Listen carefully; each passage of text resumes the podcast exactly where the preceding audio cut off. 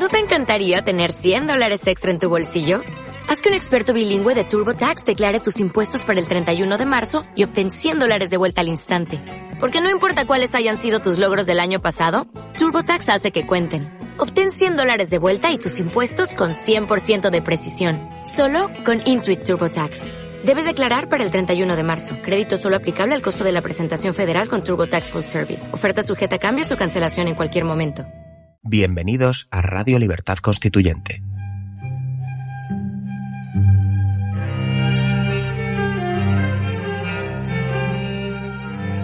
Están escuchando Radio Libertad Constituyente con don Antonio García Trevijano.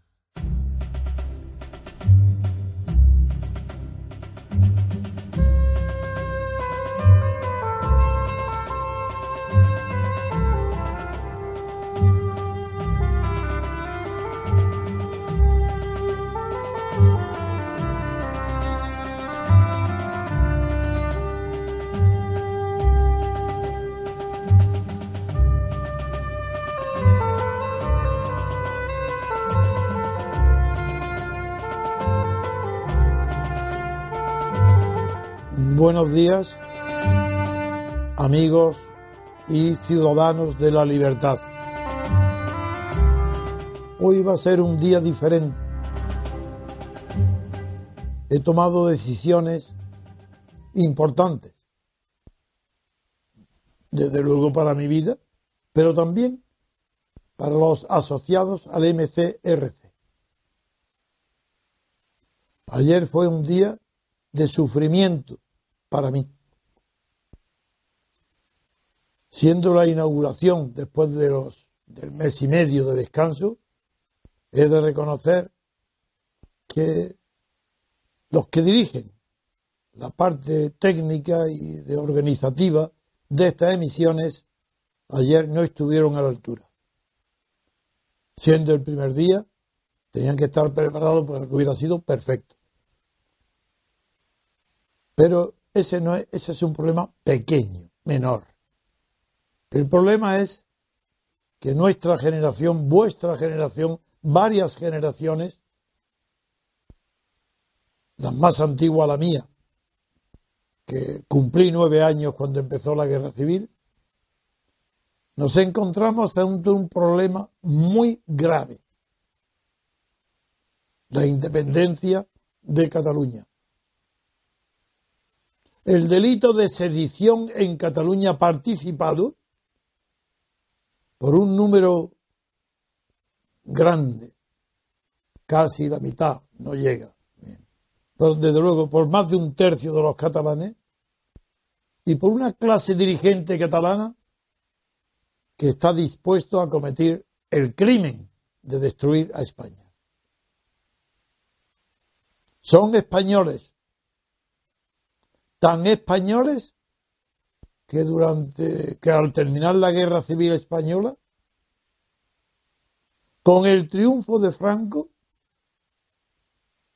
cuando recorría después ya de la victoria y de los años 40 recorría Franco las grandes ciudades españolas nadie pudo competir con Barcelona en el entusiasmo franquista un primo segundo mío fue jefe de la Guardia de Franco. Y él contó a toda su familia, sus hermanos pequeños aún vive, les contaba cómo no había visto nunca un entusiasmo mayor, una lealtad, una, una, una alegría tan profunda, tan natural, como la que el pueblo catalán y de Barcelona en concreto mostraban a Francisco Franco. ¿Dónde están?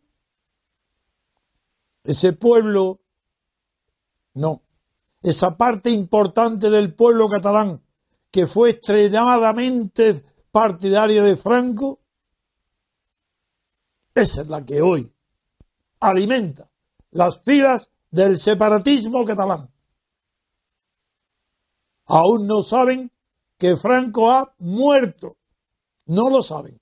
Y todo su norte es hacer lo contrario de lo que decía Franco. No tienen más norte político que ese. ¿Qué pensaba Franco? Ellos lo contrario. Claro, pensaron tan bien y tan igual que Franco durante tantos años que ahora se sienten hombres importantes, tienen la rebeldía, rebelarse contra Franco, es decir, contra ellos mismos, porque ellos mismos son España. ¿Y qué sucede con los catalanes? Pues como, como los animales domésticos. Cuanto más pequeños, los perritos, depende de la relación con el amo, que sean educados, dóciles, agradables, o que se rebelen si van conquistando poco a poco centímetros o metros de terreno doméstico para apoderarse de la voluntad y ser el alma quien lo sirva. Esa es la situación perruna de los catalanes que se enriquecieron con Franco, que apoyaron a Franco y que hoy están en la crema de la vanguardia. Los Puyol. Sí, sí, yo he conocido a todos. Puyol fue antifranquista, el único. Pero fundó una raza de corruptos que aprovechándose de la idea política de Cataluña y las relaciones de Cataluña con España, se han enriquecido y hoy, como en la doméstica España, y nunca mejor la expresión que utilizarla, para una España presidida por un doméstico rey Felipe VI y un doméstico presidente del gobierno Rajoy, dos modelos de pusilanimidad. De Medrana. ¿Sabéis lo que significa Medrana? Estar amedranado, estar amedrantados, uno y otro, por su origen franquista. ¿Creéis que si alguien estuviera en el gobierno y que hubiera sido un enemigo, un enfrentado al régimen franquista, toleraría lo que hoy está pasando en Cataluña? Imposible. Son los resultados del triunfo franquista después de muerto. Suárez, Felipe González, Fraga, Gutiérrez Mellado. Esos son los que continuaron el poder de Franco. Y a ellos se sumó Santiago Carrillo. No hubo ruptura. ¿Quién puede discutirme a mí? Que no hubo ruptura con el franquismo. Hubo continuidad. No hubo ningún periodo de libertad constituyente. La constitución fue obra de seis personas. Se preparó de manera anónima en las cortes. Y ahora repiten todo el mundo como un latiguillo con el trabajo que nos ha costado, con lo que nos ha costado tener esta constitución. Trabajo vosotros, cero. Hubo trabajo bajo Franco y después de Franco. Las manifestaciones grandes por la libertad, por la amnistía y por la democracia. Ruptura democrática. Es lo que pedíamos. Es lo que yo creé. Ese término fue creado por mí. Y fui, fui yo, claro, eso es lo de menos. Las ideas de ruptura fueron traicionadas por Santiago Carrillo el primero. Felipe González no, no las traicionó, porque estaba en el mando contrario, en el de la socialdemocracia, que apoyaba a Isidoro, nombre que usaba en la clandestinidad, para que la policía de Franco lo respetara, para que Carrero Blanco le facilitara su triunfo y su viaje a Suresne. Ya es hora de decirlo.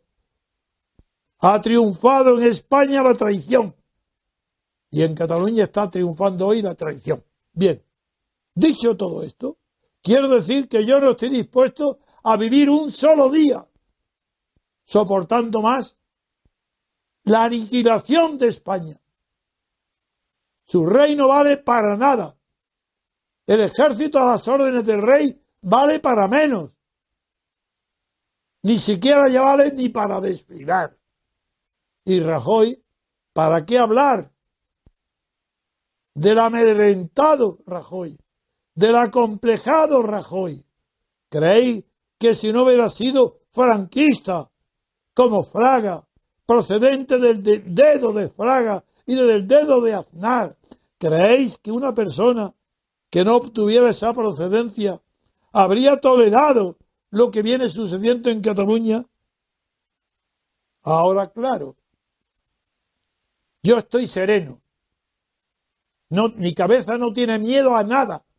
España no va a perder la unidad, pero va a tener años muy difíciles y sobre todo días inmediatos donde hay que probar dónde están de verdad el valor de las almas nobles, de las almas grandes en España, por pocas que queden.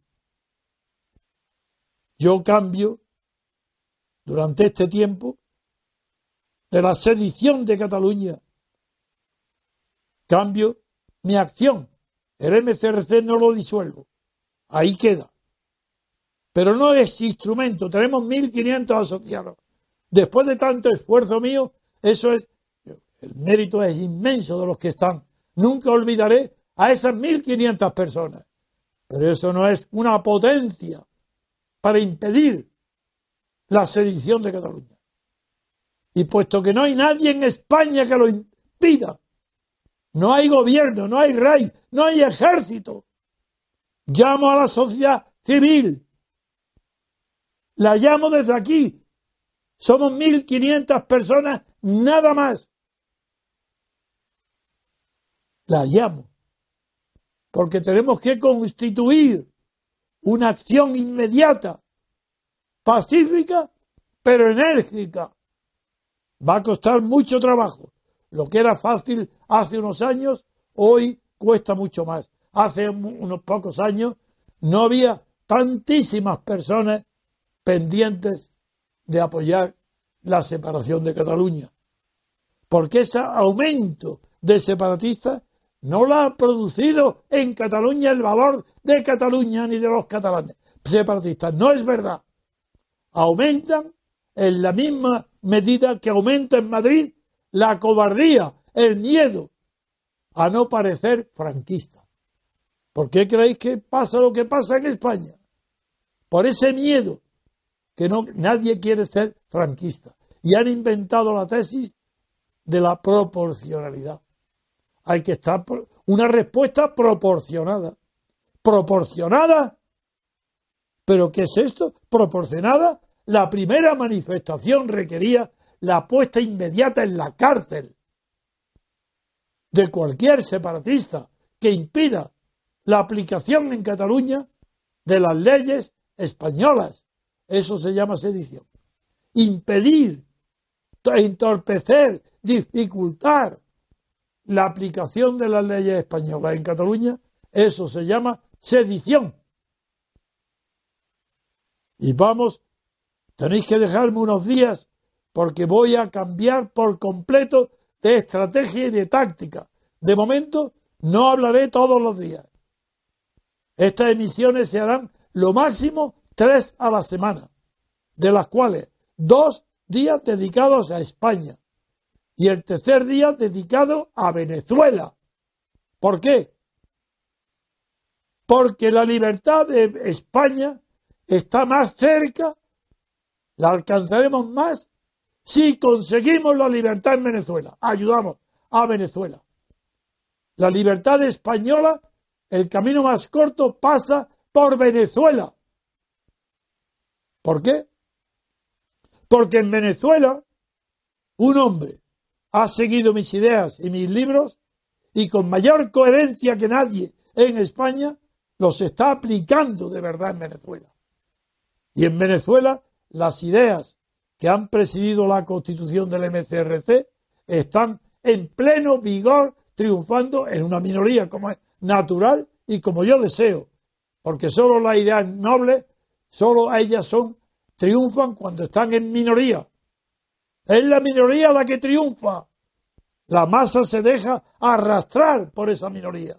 Y en España dedicaré dos días a la semana para no solapar las emisiones de un día con las de otro, porque disminuye la audiencia. He aprendido esa experiencia. Y en ese día iremos poco a poco, pero dejando que fructifique cada, cada charla, cada día. Y cuando se vea que va agotando el efecto, otra charla. Pero he de levantar, poner en pie a los hombres y mujeres de España, sobre todo en Cataluña. Ya veremos. No voy a adelantar acontecimientos. Pero algo vamos a hacer. Que desde luego no será violento, pero que será sorprendente. ¿Qué es esto de Europa? Ahí voy a combatir también. Europa apoyando en Europa, como dijo ayer Papi, ciertos periódicos europeos, admirando la secesión catalana, que es un delito. En Europa confunden eso con la libertad. En Europa no conquistó la libertad nunca. Hitler y Mussolini estarían dominando el mundo entero si no hubiera sido por el ejército de Estados Unidos y el ejército de Stalin. Ni no fue ni el ejército francés, ni el alemán, ni el italiano, y ninguna rebelión interna. No es verdad.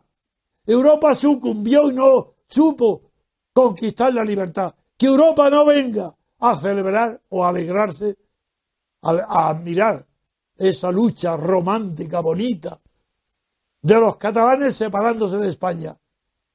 Horror y vergüenza para Europa, que no supo desprenderse por ella misma del fascismo. Esto no lo digo ahora. Lo dije en Estrasburgo, al Parlamento Europeo, cuando yo presidía la Junta Democrática. En los primeros meses del año 76, 1976.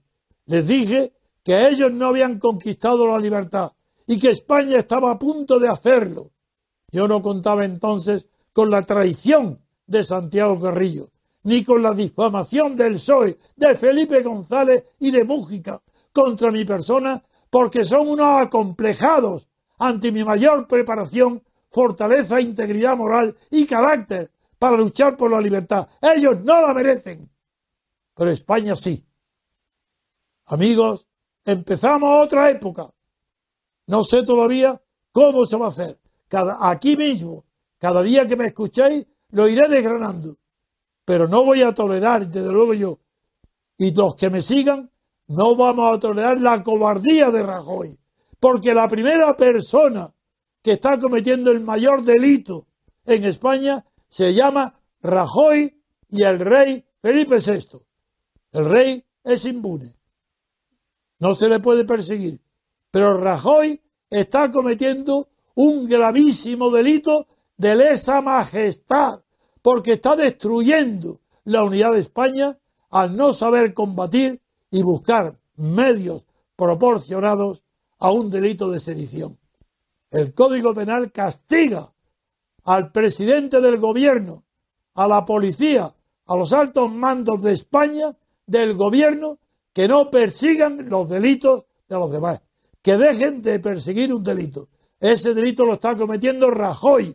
Y pido ahora que a los jueces, a los magistrados dóciles que hasta ahora no han hecho nada por la libertad de España, más que ser funcionarios, que se levanten de verdad con sus togas para impedir que continúe el movimiento de la destrucción de España a través de la separación de Cataluña. Amigos, hasta el próximo día, no sé cuándo será, estaréis atentos, desde luego mañana y pasado no voy a hablar, pero estas emisiones no han hecho más que comentar. Aquí comienza la derrota del separatismo catalán. Aquí, en esta radio. Gracias y hasta muy pronto.